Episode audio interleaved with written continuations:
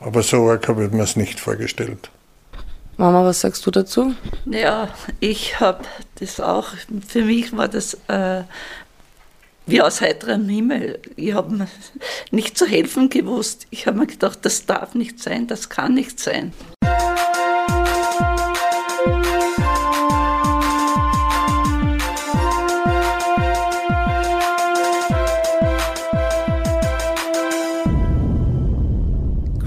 Turn. Ich bin bipolar.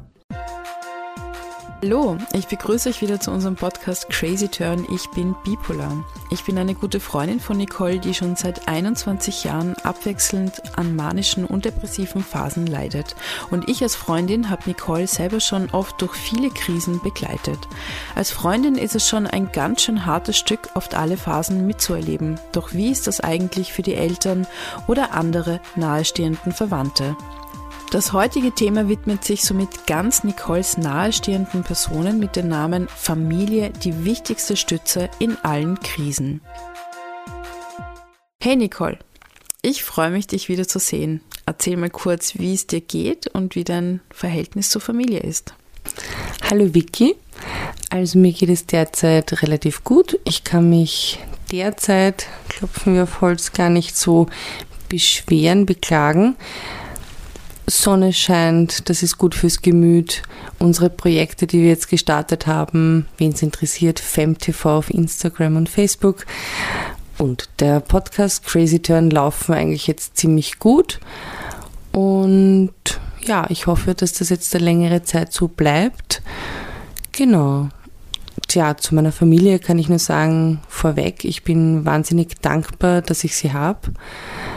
Es ist ein unglaubliches Geschenk, was ich zu schätzen weiß, weil es nicht selbstverständlich ist leider, dass Familie immer für einen da ist. Meine Familie war und ist immer für mich da.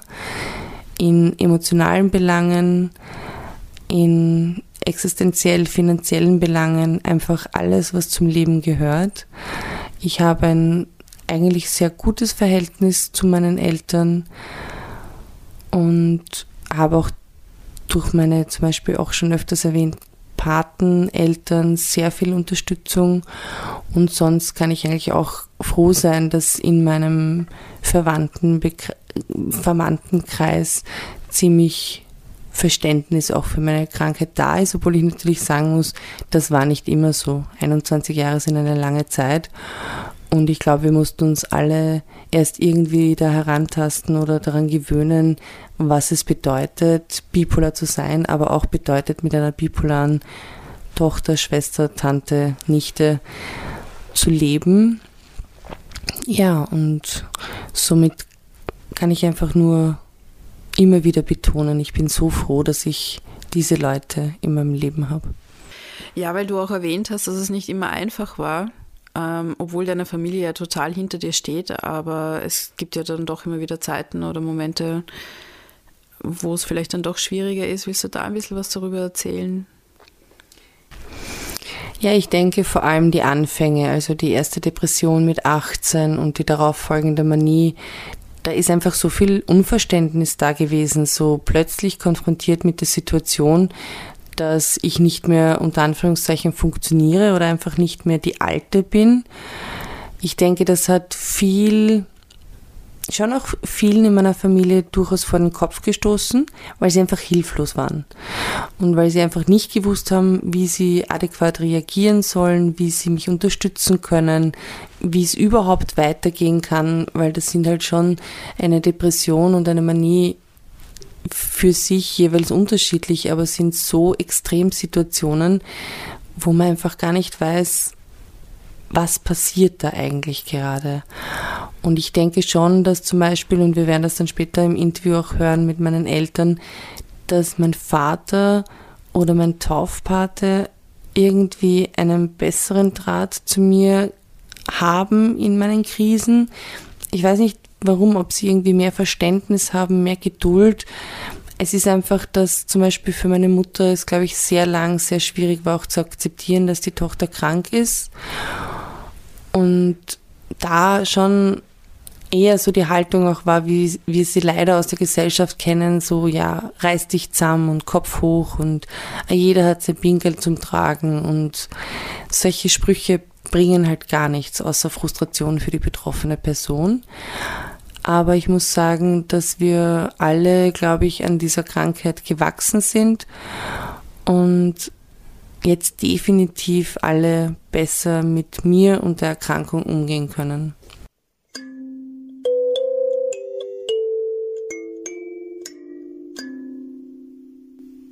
Wir hören ja dann später noch rein ähm, mit dem Gespräch mit deinen Eltern, was sie dazu alles zu sagen haben.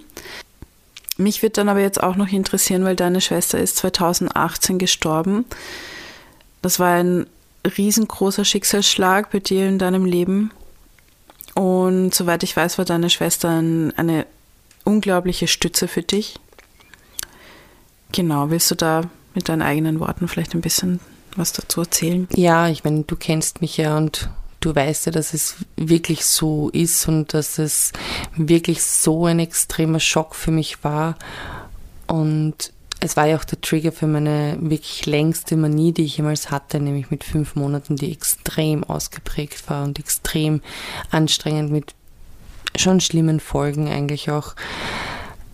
Sie war einfach mein Ein und Alles. Sie war meine große Schwester, sie war zehn Jahre älter, sie war meine beste Freundin und auch eigentlich mein Mama-Ersatz, weil meine Eltern, wie ich groß geworden bin, auch eine Firma aufgebaut haben und deshalb eben weniger Zeit hatten für mich und meine Schwester einfach immer da war. Und meine Schwester war, also die Conny war einfach alles für mich. Und hat mich auch zum Beispiel, das habe ich erzählt in der Folge von den Depressionen, hat mich sehr stark da rausgeholt. Und ich konnte sie immer anrufen, sie hat immer ein Ohr für mich gehabt, sie hat mich immer umarmt, sie konnte mir immer in der schlimmsten Zeit Trost spenden, sie konnte mich natürlich nicht heilen, das kann niemand bei dieser Krankheit, aber sie war einfach da. Und mit dem Verlust ist schon auch so irgendwie ein wichtiger Teil in mir gestorben, kurzweilig. Aber ich muss sagen, ich habe gelernt, einfach zu schätzen, die Momente, die ich mit ihr hatte. Und sie lebt sowieso weiter. Also ich rede sehr oft mit ihr und ich denke sehr oft an sie und sie ist da. Sie ist leider nicht mehr physisch da, aber sie ist weiterhin eine Stütze für mich, weil ich immer, wenn ich Probleme habe, rede ich mit ihr und gibt mir das Gefühl, dass sie da ist und dass ich auch wieder Halt bekomme. Genau, so ungefähr nehme ich es auch wahr, dass deine Schwester in dir weiterlebt, ähm, auch durch die Erinnerungen, aber auch einfach als Person, die sie auch immer war. Im Prinzip ist es aber auch so, dass jetzt äh, deine ganze Familie, also nicht nur du hast deine Schwester verloren, sondern eine ganze Familie hat quasi auch deine Schwester verloren. Und es ist auf jeden Fall sehr nachvollziehbar, wie es dir damit geht mit dem ganzen Thema. Ähm, es ist eine sehr tragische Geschichte. Ich freue mich aber auf jeden Fall für dich, dass deine ganze Familie trotzdem für dich da ist und dass, äh, obwohl du diesen schweren Verlust gehabt hast, äh, ja, noch immer sagen kannst, es steht noch immer eine ganze Familie hinter dir. Also ich weiß ja auch, wie diese Zeit für dich war. Ich war selber ja da, habe da selber auch viel Zeit mit dir verbracht und habe das alles mitbekommen und habe es eigentlich kaum fassen können, was ihr da ertragen habt, haben müsst. Und für mich selber was auch eine schlimme Zeit auf, äh, unter Anführungszeichen und deswegen möchte ich mir gar nicht ausmalen, wie schlimm es eigentlich auch für deine Familie war und für dich. Umso bewundernswerter ist es einfach zu sehen, wo ihr heute steht, auch mit dem ganzen Thema und ihr wart eine riesengroße Stütze für euch alle und habt euch gegenseitig sehr viel geholfen und genau, finde das sehr, sehr bewundernswert.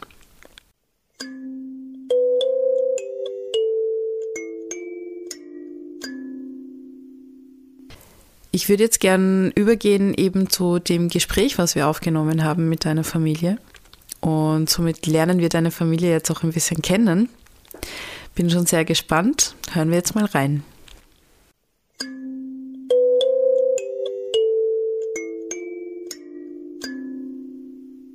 sitze jetzt hier mit meiner Familie am Tisch und ich konnte sie überzeugen, überreden, darum bitten, dass sie mit mir jetzt kurz eine halbe, dreiviertel Stunde diskutieren, beziehungsweise mich eigentlich ganz außen vor lassen und ich will euch plaudern lassen und will euch fragen, wie es euch mit mir als bipolaren Tochter oder Schwester oder Tante oder Nichte geht und mir ist halt ganz wichtig, dass wir vielleicht ähm, vor allem, um anderen Leuten zu zeigen, hey, es gibt woanders auch ordentlich die Post ab und es gibt schlimme Zeiten und es gibt Orgezeiten.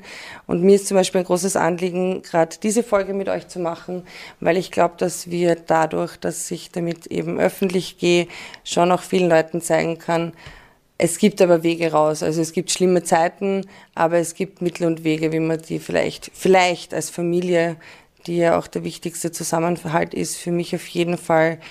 Also ohne euch hätte ich es sowieso nicht bis daher geschafft, weil dann wäre ich irgendwo schon mal falsch abbogen oder ähm, ist mir bewusst, dass ich, dass ich mich sehr glücklich schätzen kann, dass ich euch als Unterstützung habe. Und deshalb möchte ich eigentlich die heutige Sendung euch widmen und würde gerne mit der ersten Frage anfangen. So, wie war das damals? Ähm, ich habe es jetzt schon in der Folge 1 und in der Folge 2, wo es über mein Leben im Überblick und dann konkret über meine erste äh, Depression und Manie ging. Ich hatte zuerst eine Depression, die einfach aus, wie es allen Wolken bin ich gefallen, die ist einfach da gewesen.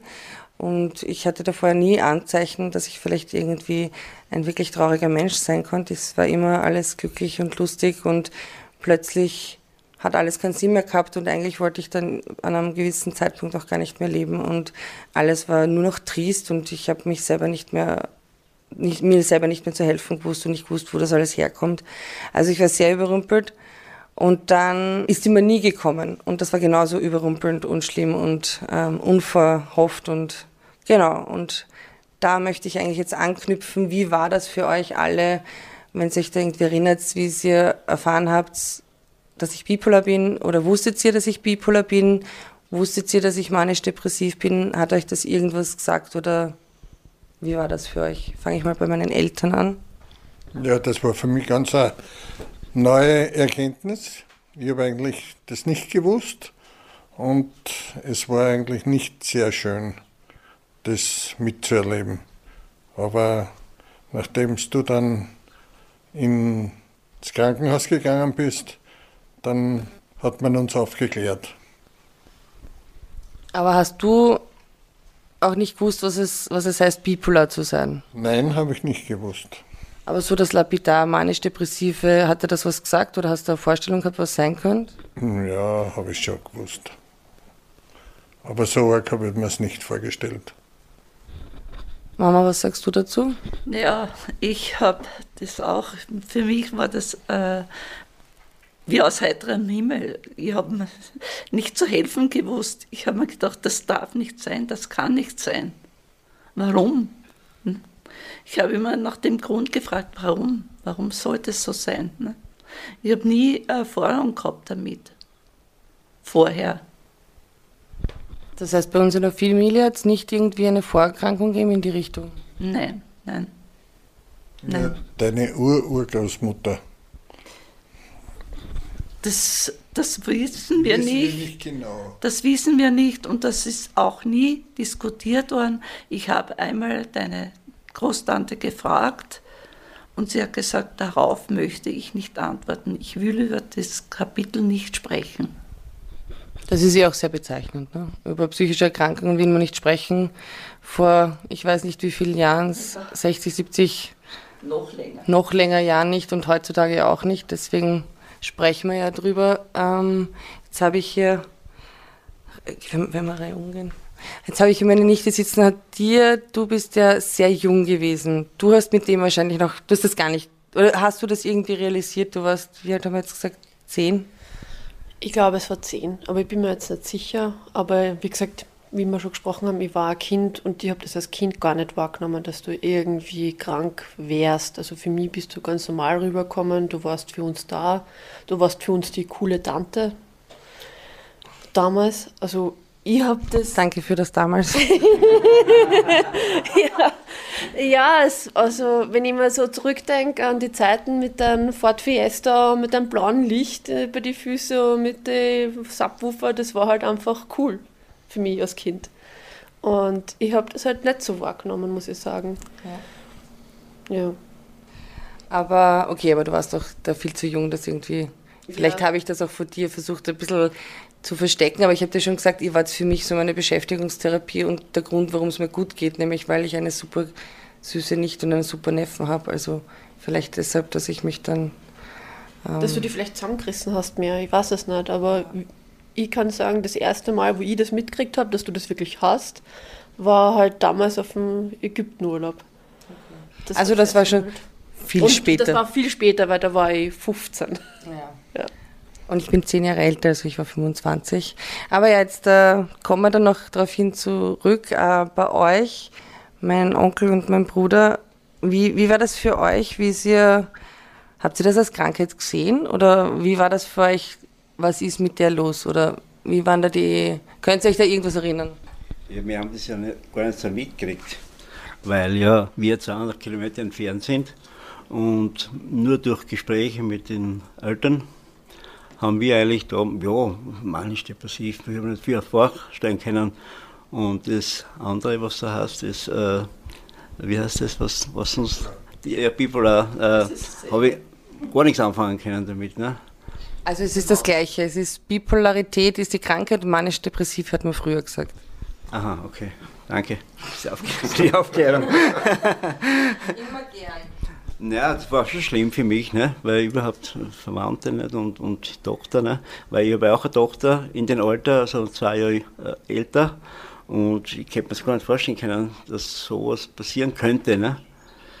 Und, darum, und, und darum ist es für mich schon sehr schwierig gewesen. Ne? Und ja, die, äh, die, was mir halt, äh, was mir eigentlich am meisten aufgefallen ist, wie du mit den Nachbarn halt irgendwie Sachen äh, erzählt hast, was normalerweise nicht unbedingt die Nachbarn hätten hören müssen oder können. Das war für mich ein bisschen ein, ein schwieriger Punkt. Ne? Weil die, weißt du, bist nachher wieder weg und wir sind natürlich zu Hause, wir wohnen da seit 68 Jahren und die Nachbarn und das Ganze war ein bisschen, äh, äh, ja, aber das ist alles vergessen und vorbei. Und jetzt, jetzt verstehe ich erst, das, wie du da reagiert hast. Ja, das war wahrscheinlich, du redest eine manische Zeit an, dann wahrscheinlich, dass ich da, weil das im Sommer, in meiner ersten Manie 2001, ja. Aber zudem komme ich eh noch die schlimmsten und äh, schrägsten und äh, tollsten Erlebnisse, die ich euch verschafft habe. Leider.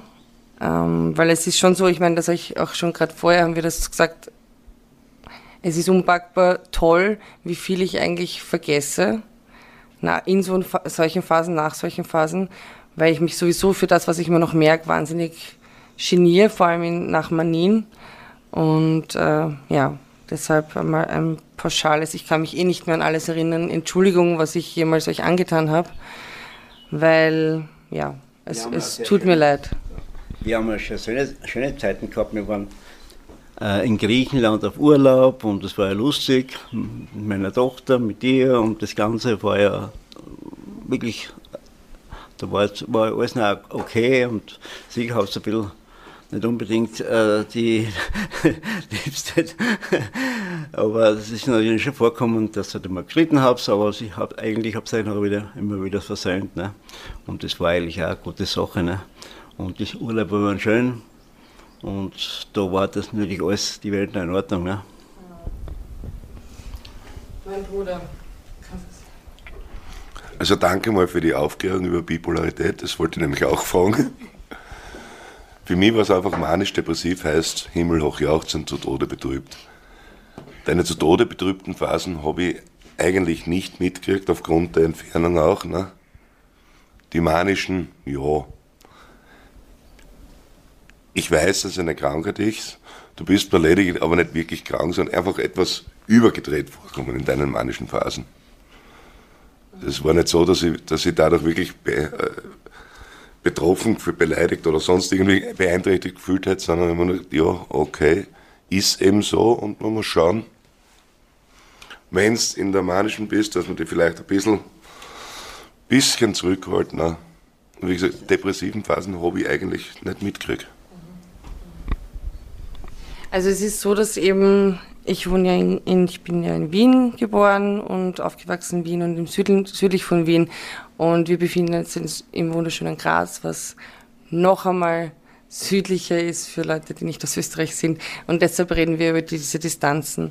Aber Tante, was würdest du sagen, so das erste Mal, wie du es gehört hast von meiner Mama, Papa, die ist depressiv oder die ist manisch und manisch-depressiv, hat er das irgendwas gesagt oder was hast du gedacht, wie, wie du das das erste Mal irgendwie da realisiert hast? Irgendwie zuerst habe ich gedacht, das ist ein bisschen übertrieben. Ich merke nicht viel was äh, von dir so. Erst später mal, wie du einmal da warst bei uns dann. Aber wie gesagt, die äh, depressiven Phasen haben wir eigentlich nicht mitgekriegt, weil da hast du eigentlich einkastelt zu Hause, oder? Und sonst äh, bist meistens, warst meistens nicht, nicht da, wenn so ein Höhenflug oder irgendwas war. Aber ich habe vorher schon immer gehört davon. Aber wie gesagt, äh, ich habe mir gedacht, warum ausgerechnet da in unserer Familie, dass sowas passieren kann, wo niemand, wo ich nicht weiß, dass eigentlich irgendjemand äh, dasselbe hat und von wo es überhaupt herkommt. Warum eigentlich? Das ist eigentlich, aber sonst kann ich gar nicht viel was dazu sagen. Äh, was haben wir von deiner Erkrankung vor, den, vor dir gewusst? Null eigentlich. Ich habe gewusst, dass es Depressionen gibt, aber das alles andere, Manie, Manie und alles andere, null. Keine Ahnung gehabt. Erst richtig befasst, wie wir erfahren haben, dass du das hast.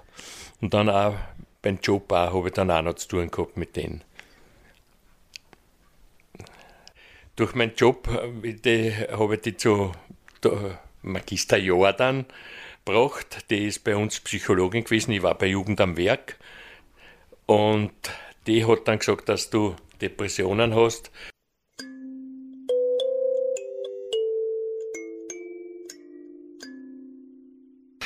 Da jetzt anschließend, okay, es ist überraschend gekommen für uns alle, aber habt ihr das auch wirklich als Krankheit gesehen? Weil mir wird es so vorkommen, dass, und ich glaube, so geht es halt vielen Depressiven vor allem auch, dass sie belächelt werden, so, ja, geh, also sie sind diese Sprüche durchaus auch ähm, aus familiären Kreisen gekommen, so reiß dich zusammen, ah, jeder hat sein Pingel zu tragen, ich bin auch nicht immer gut drauf.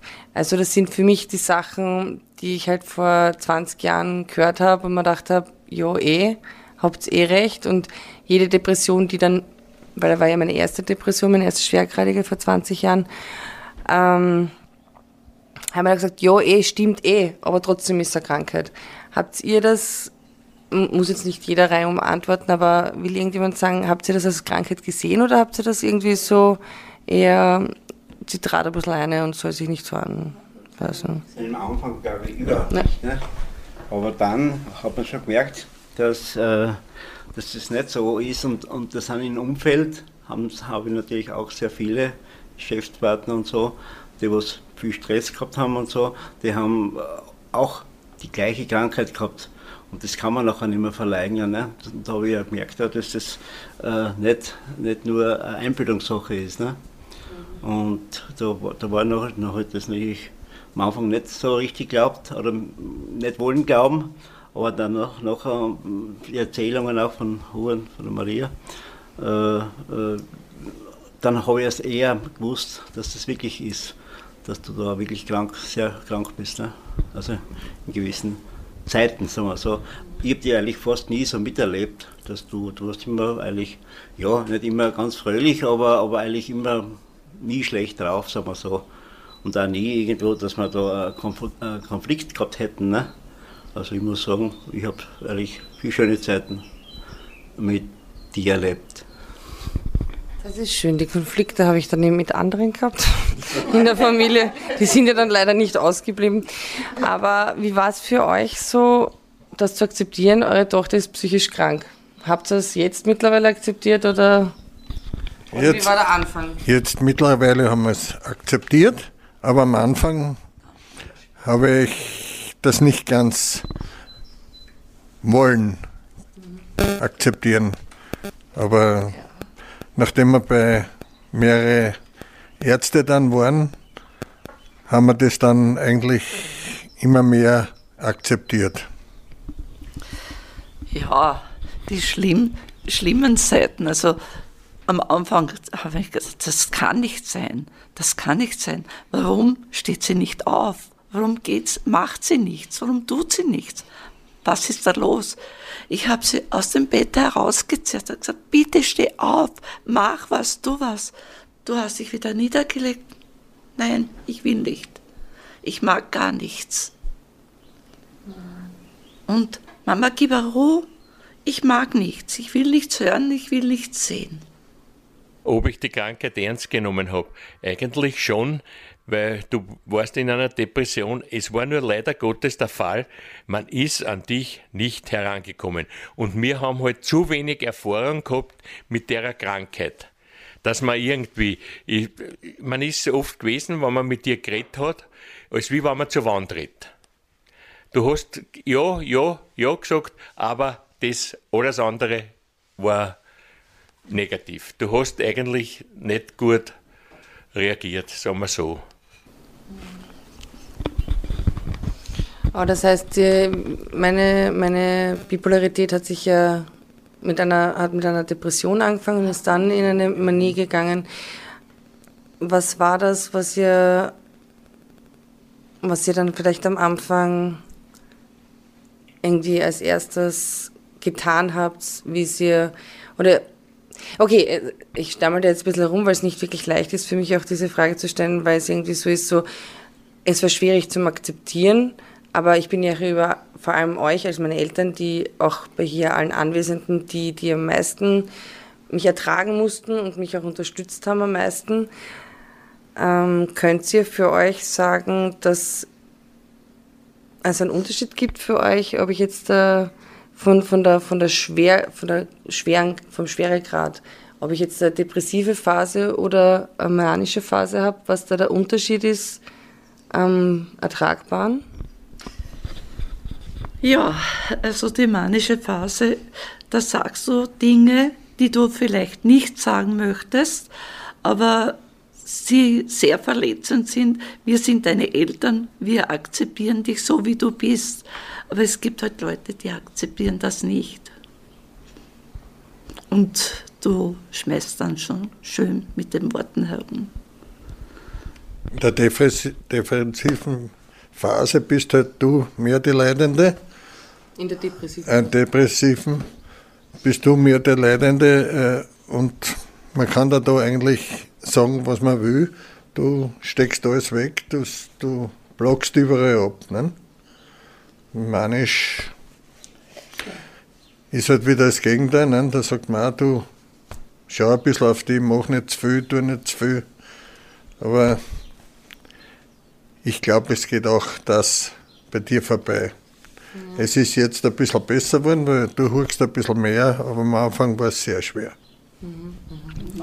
Kein Draht zu dir gehabt. Also, du, du warst getrieben, also du weiß nicht, was du alles gemacht hast. Du bist bis nach Italien äh, gefahren und, dann mussten wir dich zurückholen. Also das war die erste Phase war die furchtbarste und die hat auch sehr lang gedauert. Ne?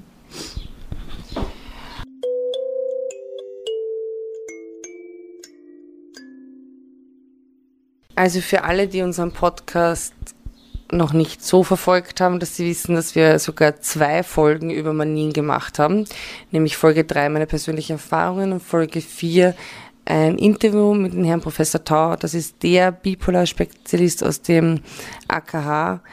Ihr habt das jetzt da alle immer schon wieder sofort auch in den Vorbesprechungen jetzt und jetzt auch durchkommen lassen. Ja, die Manien sind die anstrengenden.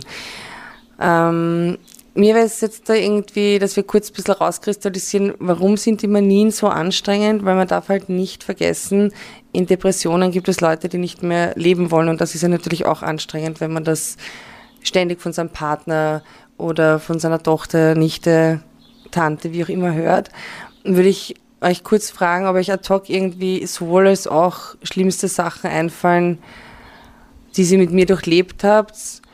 Und ja, warum das eines der schlimmsten, ohne jetzt dazu sehr ins Detail zu gehen, aber das, ein bisschen, das ist ein bisschen Grund, warum ich das machen möchte, ist, um aufzuzeigen, wie, wie groß die Bandbreite, wie facettenreich es sein kann, diese Krankheit zu haben. Und ich möchte auch, wenn uns Leute da draußen hören, dass sie sehen, ah, bei der war das auch so oder so ähnlich. Das ist Teil der Krankheit. Das ist nicht, weil man selber ein schlechter Mensch ist oder so, sondern weil es wirklich Teil der Krankheit ist. Also wer will irgendwas Schlimmstes, kurz, was man sagen kann oder möchte? Das Schlimmste, war, das Schlimmste war, wie ich den im Spital besucht habe und da wir in meinen Garten spazieren gegangen sind und mir du immer erzählt hast, und morgen kraxel ich auf den Kran rauf und spring runter.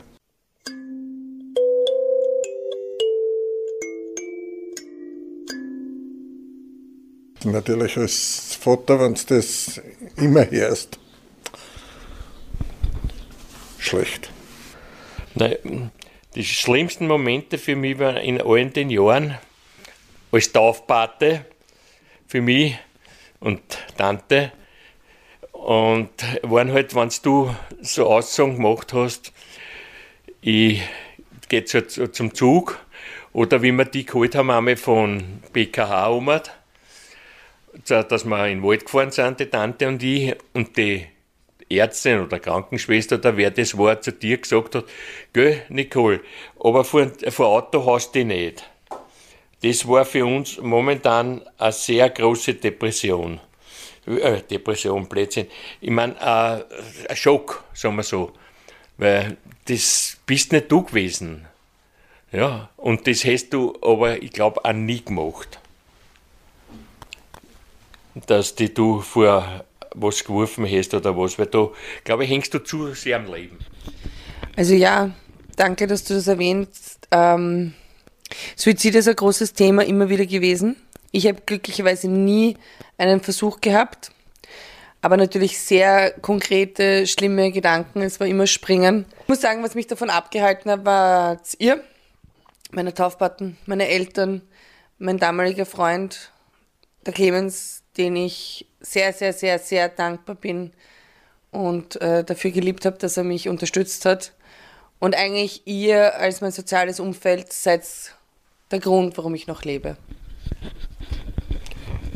Das ist schön von dir, aber dass du noch das nicht gemacht hast, ist alleine aber dein Werk. Du hast das dann nicht vollzogen.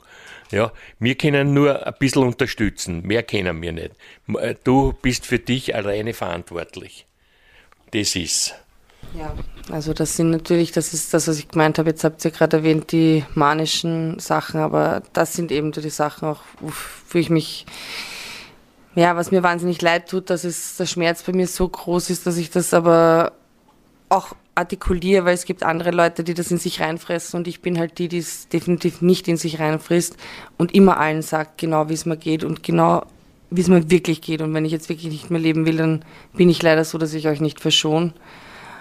Und dafür möchte ich mich auch entschuldigen, dass das so deftig oft ist. Dafür wisst ihr bei mir, dass ich halt 100% ehrlich bin, wie es mir geht und ja. Aber was sind noch so konkrete Sachen, Mama, die dir vielleicht einfallen?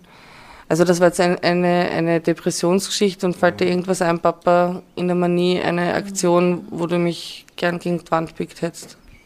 Eine? Mehrere, ja.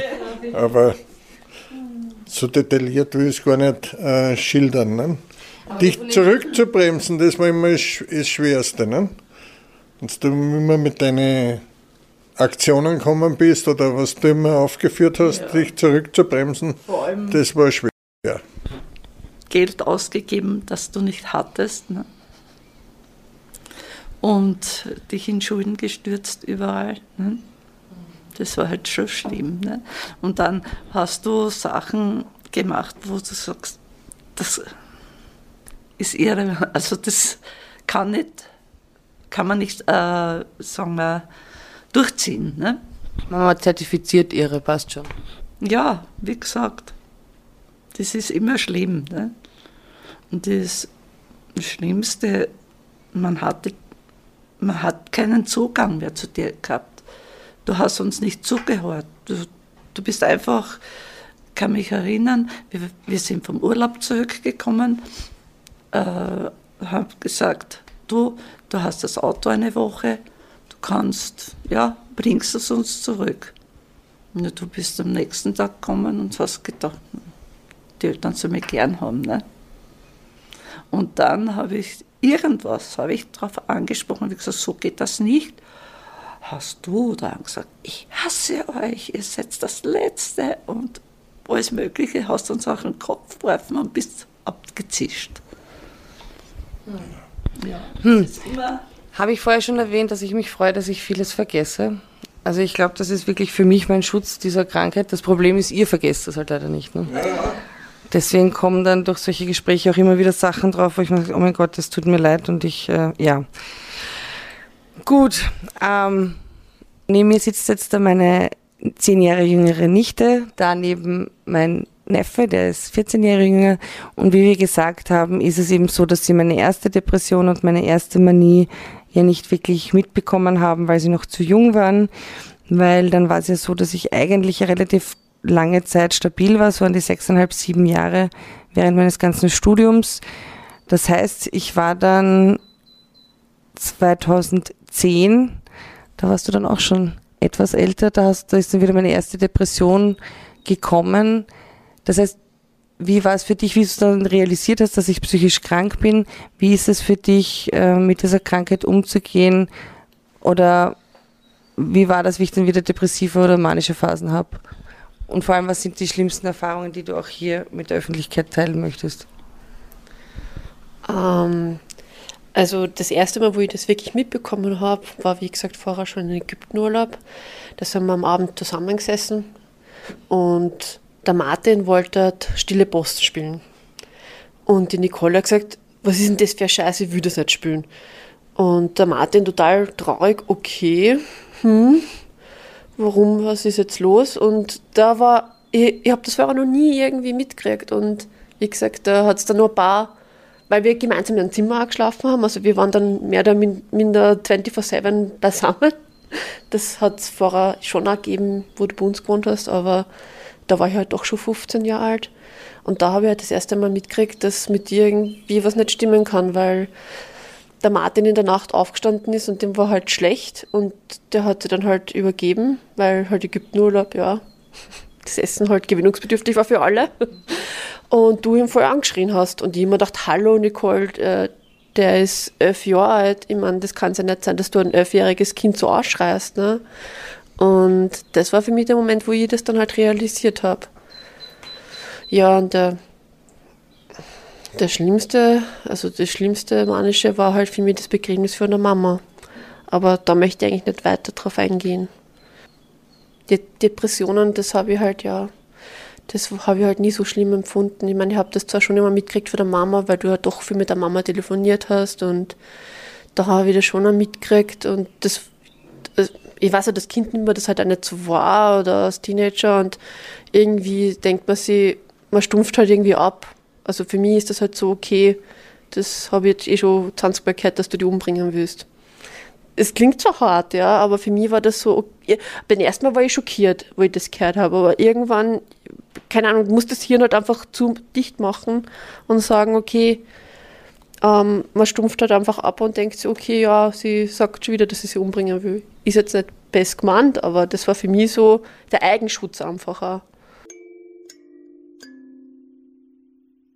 Ja, die Streitsucht war bei dir schon in der manischen Phase vorhanden.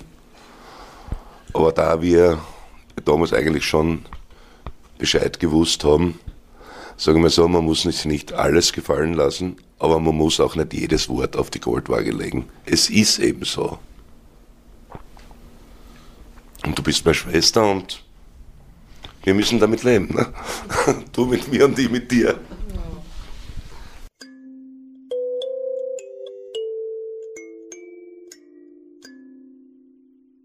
Die Frage wäre, also die Frage in die Runde, die ich jetzt stellen werde, ist noch, äh, habt ihr euch selber mal, wart ihr irgendwann mal selber mit so überfordert und habt euch selber Hilfe gesucht?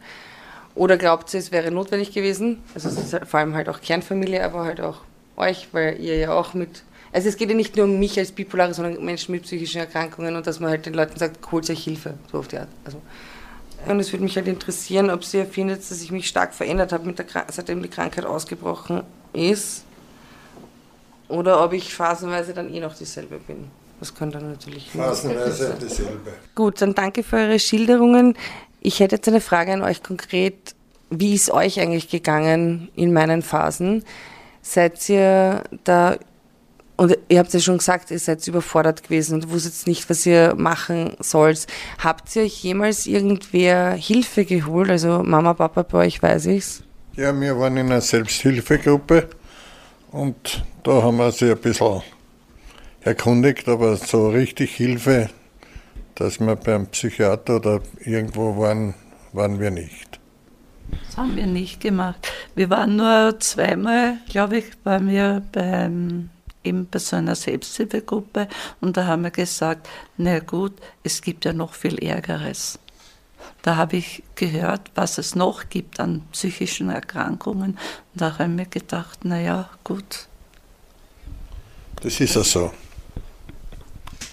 Ja, aber ich meine, hättet ihr jetzt aus jetziger Sicht, hättet ihr gesagt, wäre es besser gewesen, wäre es öfter, öfter gegangen oder selber Psychotherapie machen? Ich glaube nicht. Also ich halte nicht besonders viel von der Psychotherapie. Oje, warum das? Ja, weil sie, wie, wie es bei dir ist, du gehst ständig in die Psychotherapie und bist auch immer auf, ab, auf, ab, auf, ab. Ich habe dasselbe, Schatz. Ja, ich weiß, meine Eltern sind therapieresistent, weil sie einfach nicht in Therapie gehen wollen. Aber das ist natürlich recht und ich frage mich das auch. Ich mache so viel Therapie und trotzdem habe ich noch immer meine Phasen. Aber das ist halt die Krankheit. Wer weiß, wie es mir gehen würde, wenn ich keine Therapie machen würde. Gleiches Ding mit den Tabletten. Ne? Also ich habe noch immer meine, meine Auf-Ab, meine Krisen, obwohl ich Tabletten nehme und Psychotherapie gehe. Du weißt trotzdem, das ist wichtig, dass du deine Tabletten regelmäßig nimmst. Ne? Wenn du absetzt, dann äh, sehen wir wieder den Pegel, wo es hinschlägt. Ne? Ja, du hast ja auch während der Depression warst nicht immer die Tabletten genommen. Ja, hauptsächlich immer nicht. Ja, in der Depression. Depression schon, aber naja, aber in der Manie haben wir das öfters mitgekriegt. Du, ne? alles, du, du machst alles, du tust alles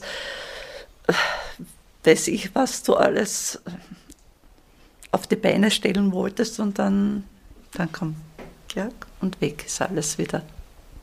Das ist, das ist immer schlimm.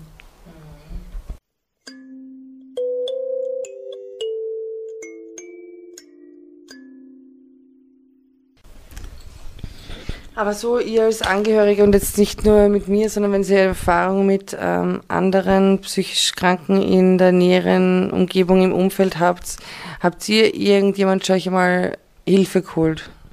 Oder seid ihr irgendwo hingegangen? Alle kopfschüttelnd, nein. Okay. Aber glaubt ihr schon, dass es sinnvoll wäre, dass wenn man sich überfordert fühlt, dass man auf jeden Fall sich irgendwo was sucht? Ja, definitiv. Ja. Und warum habt ihr das nicht gemacht? Ich war Kind. Also du warst der Kind, ja. Ich glaube, bei dem Thema Hilfe suchen ist halt auch ganz wichtig, dass gerade Eltern, Angehörige, Partnerinnen nicht versuchen, alles selber zu stemmen, oder? Habt ihr irgendwann einmal so ein Gefühl gehabt, ähm, wir retten sie da raus und wir machen das? Oder habt ihr immer gewusst, man muss professionelle Hilfe einschalten? Naja, ich habe eigentlich schon geglaubt, wir können dich selbst retten. Ne? Und habe immer wieder auf dich eingeredet und, und er gesagt, mach das so, mach das so. Aber man sieht, es ist meistens dann abgeprallt. Ne? Du hast zwar gesagt, ja, ja, ja, aber in Wirklichkeit hast du das so gemacht, wie du meinst. Ne? Wenn, wenn das Knie weh tut, geht zum Therapeuten. Ne? Und wenn man halt beim Kopf irgendwas hat, dann muss man zum Psychiater gehen. Ne? Aber ich habe halt rundherum, so wie ein Freund von mir, der ist äh, von der Ehe, Eheberatung, was in der Ehe gerieselt hat. Ne? Aber das weiß nicht, wie oft sie zum Berater hingegangen sind, nutzt hat gar nichts. Also vielleicht ein Jahr oder was, wenn überhaupt. Und das ist wieder das genau das Gleiche und noch, noch stärker. Wie wenn einer zum Rauchen aufhört und nachher wieder anfängt, dann raucht er noch mehr, wie er vorher geraucht hat. Ne? Oder so in der Art halt. Ne? Also ich glaube nicht, dass da einer an, an eine Ehe retten kann oder auch von depressiv da was machen kann. Ich, ich, ich habe noch nie einen Psychiater gehabt, ich war noch nie beim Psychiater, ich kann es noch gar nicht sagen, aber ich kann mir nicht vorstellen, was der mir sagen könnte, dass ich da äh, für mich, dass ich da besser drauf bin oder nicht. Das muss ich fast ich selber entscheiden. Ja, ich, ich sage, okay, wir können jetzt, es ist, ist halt schwierig. Also, es ist halt schwierig, weil ich meine, ich muss sagen, ähm, ähm, wir waren halt schon hin und wieder in Therapie und wir waren, also wo die Mama Krebs gehabt hat damals, 2007, waren wir ja schon auch in Therapie und da waren wir in Familientherapie und das ist halt schon wichtig, wenn Probleme da sind, dass man sie behandelt. Also ich sehe das schon so, dass man, dass es wichtig ist. Und extern, ja. Also wir waren ja dann bei einer, bei einer Psychologin, ja. Und auch nach der Mami und Tod waren wir dann wieder bei ihr. Also das war eigentlich der Mami ihre Psychologin, bei der wir dann waren, mein Bruder und ich. Und uns hat das schon sehr viel geholfen. Ja, sehr viel geholfen. Also ich weiß nicht, ob das eine Generationsgeschichte ist, dass man halt sagt, okay, das ist halt die ältere Generation, die halt, die da halt einfach unter anderen Umständen aufgewachsen sind, weil ich meine, die waren eigentlich zum Teil Nachkriegskinder und das ist halt eine ganz andere Zeit gewesen. Ne? Also, also von daher genauso wie mein Psychiater in unserer Jugend genannt hat, aber es war kein schönes Wort. Also. Nein, für uns war eher, ja, also ist es ganz anders. Ja, es ist einfach ja, anders. Ganz anders Stellenwert. Aber ich sehe schon, dass es sehr sinnvoll ist. Also ich persönlich merke schon, dass ich mir vielleicht ein Leben tue und ihr halt, also ihr seht das schon sehr viel sinnvoll, wenn man Probleme hat, dass man sie behandelt und dass man halt extern Hilfe sucht. Also so sehe ich das.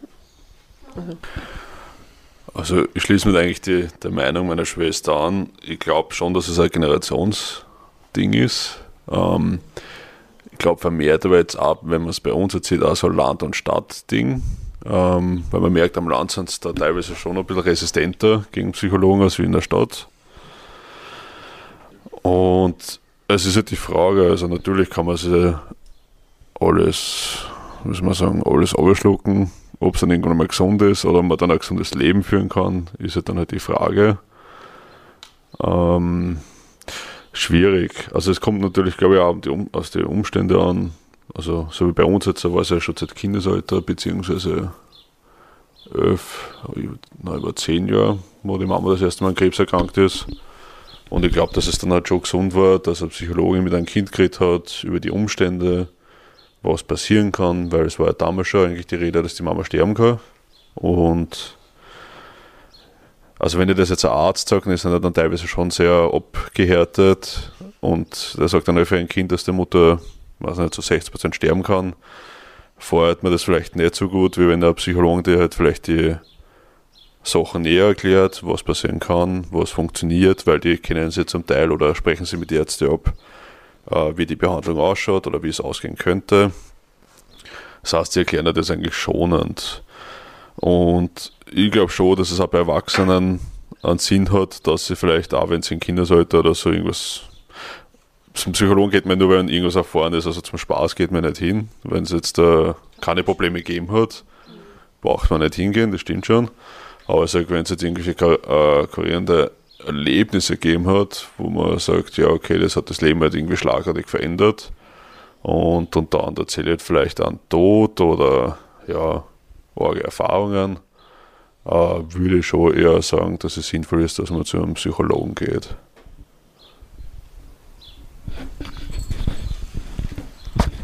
Möchtest du auch noch irgendwas sagen? Also prinzipiell, ähm, dass man selber, wenn man was hat, aber jetzt auch als Angehörige wie es ist, wenn man als Angehörige mit, äh, damit konfrontiert ist, dass jemand psychisch krank ist. Ja. Ich, ich kurz den Hund auf. ich finde es schwierig, mich jetzt da zu dem Thema kurz zu fassen, aber ich denke, so wie man halt zu einem Arzt geht, wenn man krank ist, körperlich krank ist oder sich verletzt hat oder dergleichen, so muss man auch psychische Probleme behandeln und sie die Hilfe annehmen, die man kriegen kann. Ähm, weil manche Sachen kann man allein nicht bewältigen. Und ich denke schon, dass es sehr sinnvoll ist, äh, Therapie zu machen. Und auch als Angehöriger von irgendjemandem, der eben eine psychische Erkrankung ist, hat, man kann eben nur zu einem gewissen Grad helfen. Und die beste Hilfe, die man geben kann, ist, glaube ich, dem Betroffenen einer möglichst guten Behandlung quasi zuzuführen. Eben schauen, dass derjenige einen Therapeuten hat, einen Psychiater hat. Äh, weil als Familie kann man nicht alles abfangen oder nicht durch alles helfen. So wie man eben auch eine Schürfwunde äh, einschmieren und zubicken kann, aber einen Knochenbruch kann man nicht daheim behandeln. Dazu geht man zu einem Arzt. So sollte man schwere psychische Probleme genauso von einem Arzt behandeln lassen. Ja, insofern, dass ich mit, mit, wir haben ja mehrere Psychologen gehabt bei Jugend am Werk, dass ich hin und wieder mit einem geredet habe wegen dem Thema, wegen, wegen dir. Aber in dem Sinn Hilfe geholt, das habe ich nicht, haben wir keiner. Weil wir alle gehofft haben, dass, wir haben gewusst, dass das, in, das nicht heilbar ist. Das ist so wie Diabetes oder meine Schwiegertochter MS hat. Das sind Krankheiten, die nicht heilbar sind und überfordert, überfordert. In der Manie weniger, weil der Borst eh übertrat, da hat man eh nur schauen können, dass man die zurückholt. Und in der Depression, ja, da vielleicht ein bisschen, dass man, wenn man nicht das Gefühl hat, man kommt überhaupt nicht zu wie zu dir. Das war vielleicht die Überforderung.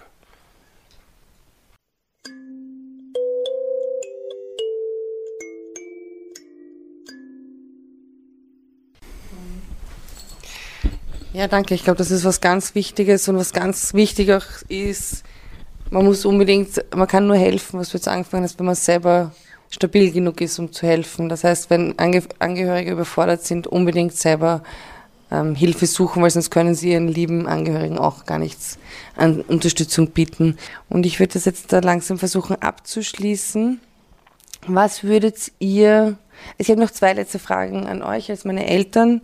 Habt ihr irgendeine Strategie für euch entwickelt, wenn ich manisch oder depressiv werde, irgendwelche Frühwarnsysteme, was ihr machen könnt? Oder schaut ihr einfach zu und wartet und hofft, dass es bald vorbei ist wieder? Eine Strategie habe ich eigentlich keine.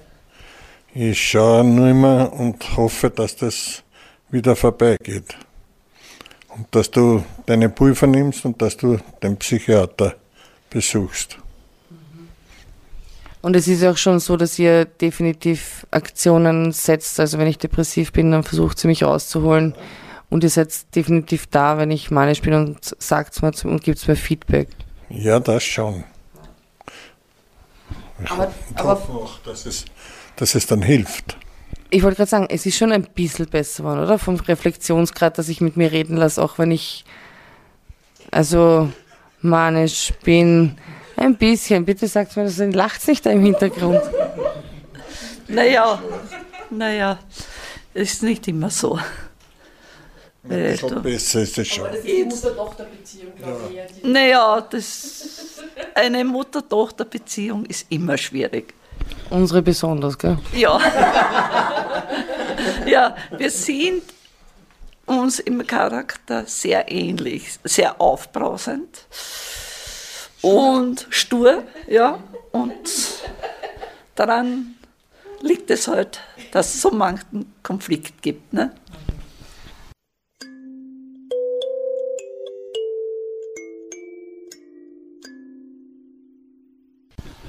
Also, gut. Statt, der Vater ist immer der Gute. Das ist gut, gut Cop, Bad Cop hat es bei uns auch schon immer gegeben. Ja, aber so abschließend, okay, Strategien gibt es nicht so direkt, aber gibt es irgendwas, wenn es jetzt äh, jemanden kennenlernst und die sagen, Frau, meine, meine Tochter, mein Sohn hat die Diagnose Bipolarität, was soll ich tun? Hat es irgendwelche Tipps, was die Leute machen können? Ärztliche Hilfe holen. Nein, das nicht. Nein, Dr. Google sagt bestimmt nicht die Lösung. Ne? Ist klar, nein. Dass man sich Hilfe holt, ist auf alle Fälle. Ne? Weil wir waren wirklich äh, vor dem Kopf gestoßen. Wir wussten zu dieser Zeit nichts über diese Krankheit und waren total überfordert. Ne? Es ist immer wiederum, wenn du an so einen Schub hast oder was, es ist immer wiederum was ein neuer. Es ist ja nicht, dass das gleichbleibend wird. Weil du hast, wenn du in der Depression bist oder in der Manie, es verläuft ja jeder Schub anders ein bisschen. Es ist ja nicht immer das gleiche Schema. Durch das abgestumpft, würde ich nicht sagen. Ich, ich, wir versuchen halt alle immer, alle wie wir sind, Eltern, wir, dass wir da helfen können und hoffen, dass wir irgendwie zu dir herankommen.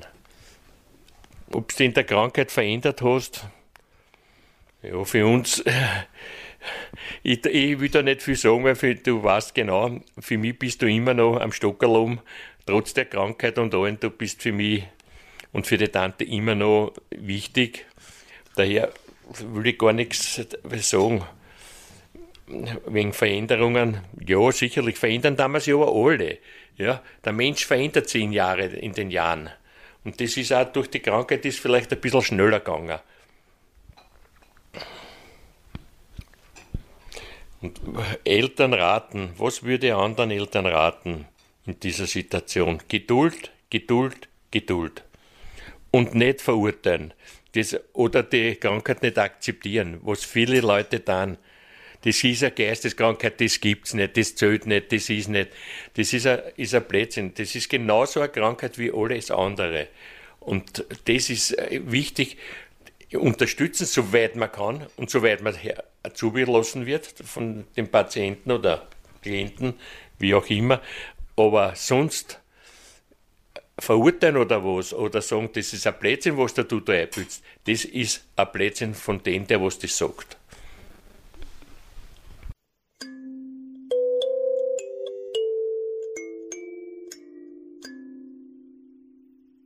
Dann danke, danke, danke. Danke vielmals, dass sich jetzt doch äh, alle an den Tisch gesetzt haben und mitgeredet haben. Und das bedeutet mir viel, weil ähm, auch wenn wir jetzt da nicht mehr so hier ins Detail gegangen sind, es äh, Sachen auch mit mir wieder hervorruft, ah ja, das ist passiert, ah ja, oh je, schlimm, das habe ich ja schon, gewisse Sachen habe ich schon vergessen und verdrängt, sind jetzt wieder da und machen wieder präsent, ja, was ich am Anfang schon gesagt habe, danke, dass es euch gibt, danke, dass ihr mir nicht den Rücken ähm, gekehrt habt und mich trotzdem noch als Teil der Familie, Familie unterstützt und ja, und ich hoffe, dass es halt doch die positiven Momente und Erlebnisse miteinander überwiegen als die Krisen, die ich halt leider auch mit mir bringe. Aber danke dafür und danke für das Interview und ich wünsche uns allen jetzt noch einen schönen sonnigen Abend. Das war nun die Folge Familie, die wichtigste Stütze in allen Krisen, in der Nicole wieder sehr intime Einblicke in ihr Leben gelassen hat, aber durch diese sehr individuellen Einblicke und Erlebnisse auch ein sehr ehrlicher und authentischer Zugang geschaffen wird, der vielleicht so manch anderen da draußen hilft oder unterstützt oder Inspiration für Hoffnungen oder positive Lebensentscheidungen geben kann. Wir hören uns wieder am 5. Juni. Bis dahin wünsche ich euch eine schöne Zeit und alles Liebe. Ja, und ich möchte nochmal an dieser Stelle sagen, danke, danke, danke an meine Familie. Danke, dass ihr so offen seid, dass ihr euch getraut habt, auch darüber zu sprechen. Ich glaube, es ist sehr wichtig für Angehörige, auch diese Sicht einmal zu hören, zu hören, wie schrecklich diese Phasen sein können, aber auch wie schön die Momente sein können, wenn es wieder schön ist und wenn alles wieder halbwegs stabil ist. Und ich kann nicht oft genug betonen, deswegen möchte ich es jetzt nochmal machen. Ihr seid wunderbar, ihr seid großartig und ihr seid der Grund, warum ich in den schlimmsten Zeiten meines Lebens nicht aufgegeben habe und warum ich noch lebe. Danke euch. Ja, und allen Hörerinnen und Hörern wünsche ich auch eine schöne Zeit bis Juni und Follow us on Facebook und Instagram. Crazy Turn, ich bin bipolar. Stay tuned.